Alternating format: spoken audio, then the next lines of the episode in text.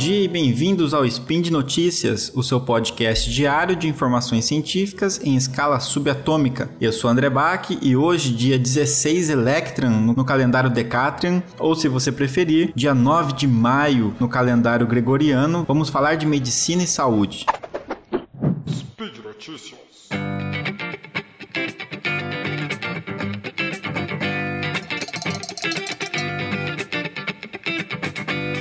Tem um fenômeno chamado de regressão à média, que é algo que a gente fala muito pouco dentro da, da área da saúde e das implicações que esse fenômeno pode acarretar, que é um fenômeno natural e que acontece em qualquer tipo de evento, né? numa série de eventos aleatórios. Existe uma probabilidade de que um evento fora do comum, que seja mais extremo, que saia de uma média, ele seja seguido por um outro evento mais corriqueiro, que retorne a valores médios. Então eu queria contar uma história aqui para vocês sobre como que isso se aplica e como que isso foi notado de uma maneira muito inteligente pelo Daniel Kahneman, que é o autor do livro Rápido e Devagar, Duas Formas de Pensar, que ganhou o prêmio Nobel em 2002, se eu não me engano. Bom, na década de 60, antes de ele ser é, laureado com esse prêmio, o Daniel Kahneman ele começou a dar algumas aulas num grupo de instrutores de voo da aeronáutica. E nessas aulas ele dizia que, baseado nos estudos e no que ele conhecia sobre a psicologia, é, que recompensar comportamentos positivos dos pilotos seria mais interessante do que punir os equívocos, porque ele observava que é, os instrutores de voo eram muito agressivos, né? Essa questão de você criticar quando a pessoa faz errado, mas que não elogiavam quando fazia uma manobra ou quando executavam algo bem feito. Então era muito baseado nessa punição, nessa quase que uma agressão verbal. E a gente observa isso em muitas situações, né? Na, na área de ensino isso é muito comum, em áreas militares, né? Isso é bastante comum também. Mas enquanto ele dizia essa importância de se recompensar comportamentos positivos dos pilotos, ao invés de punir, ficar punindo demais os equívocos, né?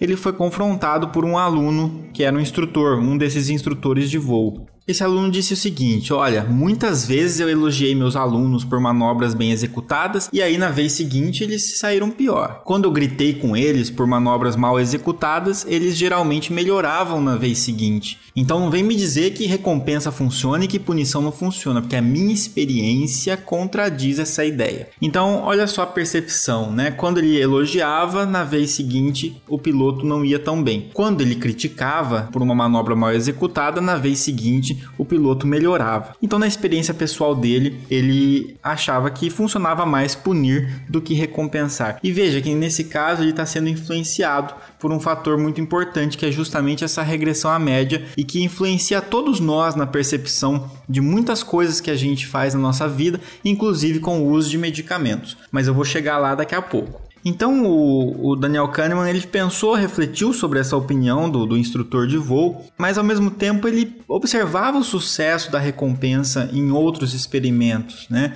inclusive em experimentos animais também, que valorizavam mais a recompensa do que a punição. E aí ele pensou o seguinte: será que os gritos punitivos eles causam de fato uma melhora no desempenho, uma melhora imediata no desempenho, ou apenas precedem uma melhora imediata no desempenho, mas é uma coincidência? Aquela velha questão de que será que existe uma, uma associação, uma correlação, ou será que de fato essa relação era causal, né? Ela pode de fato causar isso? E a resposta que ele encontrou foi justamente na regressão à média.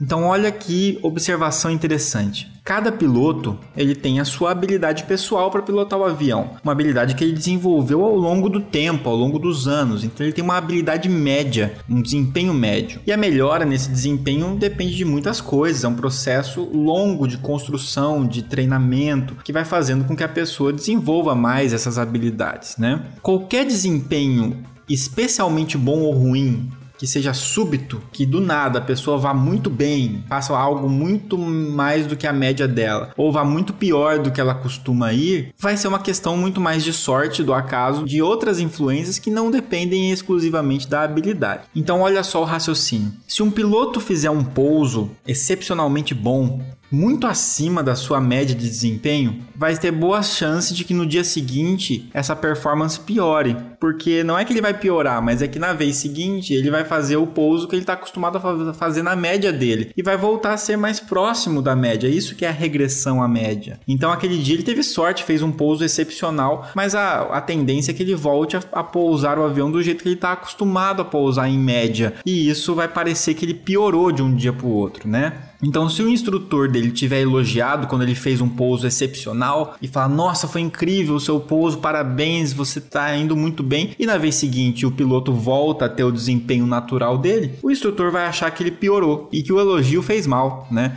Vai achar que o elogio não teve um bom efeito. Por outro lado, se o piloto ele faz um pouso excepcionalmente ruim, fez uma cagada ali e o pouso foi péssimo, vai ter uma boa chance que no próxima tentativa a performance dele volte a ser consiga fazer um pouso mais adequado que ele está acostumado a fazer, volte a ser mais próximo da média dele. Ou seja, ele vai melhorar o desempenho em relação a esse pouso excepcionalmente ruim. Então, se o instrutor gritar com ele e falar: você é incompetente, seu pouso foi horrível, você precisa melhorar, e na vez seguinte ele fizer um pouso habitual que ele está acostumado, a sensação que vai ter é de que os gritos e que a ofensa e a humilhação é, trouxe um benefício, porque na vez seguinte a pessoa fez uma execução melhor. Mas essa melhora melhora não foi uma melhora de habilidade, ele simplesmente retornou mais próximo da média que ele está habituado a fazer. Então aí surge um padrão que confunde o instrutor e que confunde a gente em várias situações. Um piloto ele faz a boa manobra, é elogiado e o elogio, entre aspas, tem um efeito negativo. O piloto faz uma manobra ruim, o instrutor grita, ofende e o aluno melhora. E aí a gente começa a concluir que gritos e ofensas constituem uma ferramenta educacional muito boa, quando isso na verdade é, falso. Foi apenas uma pura associação de algo não causal. A gente está sendo confundido pelo fenômeno de regressão à média. Então a conclusão de tudo isso é que a nossa intuição sobre a aleatoriedade ela costuma falhar miseravelmente nessas situações. Assim como isso falha também em análises observacionais de eficácia de medicamento. Quando a gente toma um medicamento e conclui que a gente melhorou por causa do medicamento, pode ser que não tenha sido o medicamento, pode, ter, pode ser que tenha sido a regressão à média. Os seus sintomas estavam de uma dor, por exemplo, dor nas costas, estavam numa média de dor nas costas, de repente teve um pico de dor naquele dia e no dia seguinte a tendência é retornar para um valor médio, mas você tomou um medicamento e você acha que o retorno foi por causa do medicamento. Pode ter sido causado pelo medicamento, é claro, mas existe uma grande chance também de ter sido causado pela regressão à média. E é por isso que muitas pessoas que melhoram de sintomas após tomar um medicamento não significa que melhorou por causa do medicamento. Pode ser apenas o sintoma regredindo para a média, né? E isso acontece muito com medicamentos que a gente diz que tem eficácia, mas na verdade não tem. Por isso que é necessário fazer ensaios clínicos que consigam comparar o grupo que recebe o medicamento com o grupo que recebe o placebo para conseguir ver a diferença entre esses grupos, né? E é por isso que a gente não pode sair falando por aí que tudo é capaz de tratar, por exemplo, COVID-19, com base nessas observações, na observação do paciente, na observação do médico. Todo mundo está sendo influenciado por alguns vieses e um deles é a regressão à média. Se a gente não tem o método científico para tentar filtrar esses vieses, a gente é enganado. Um medicamento que parece eficaz, mas não é, ele pode funcionar como um grito inútil desse do instrutor de voo que nos engana. Esse é um dos motivos pelo qual falar eu usei e funcionou, meus pacientes usaram e funcionou,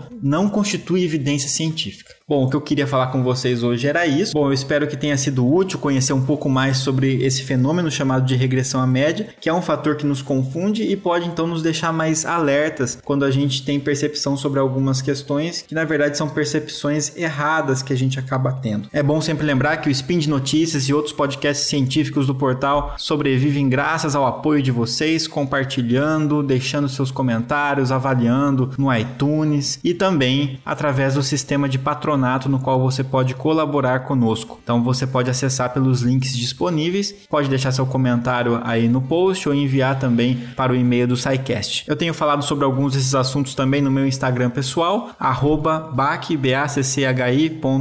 Um grande abraço a todos e até o próximo Spin de Notícias.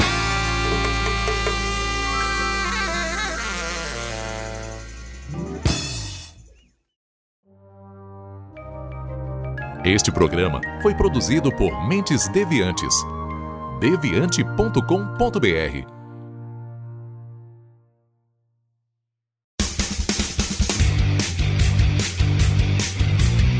Cortes, edição de podcast.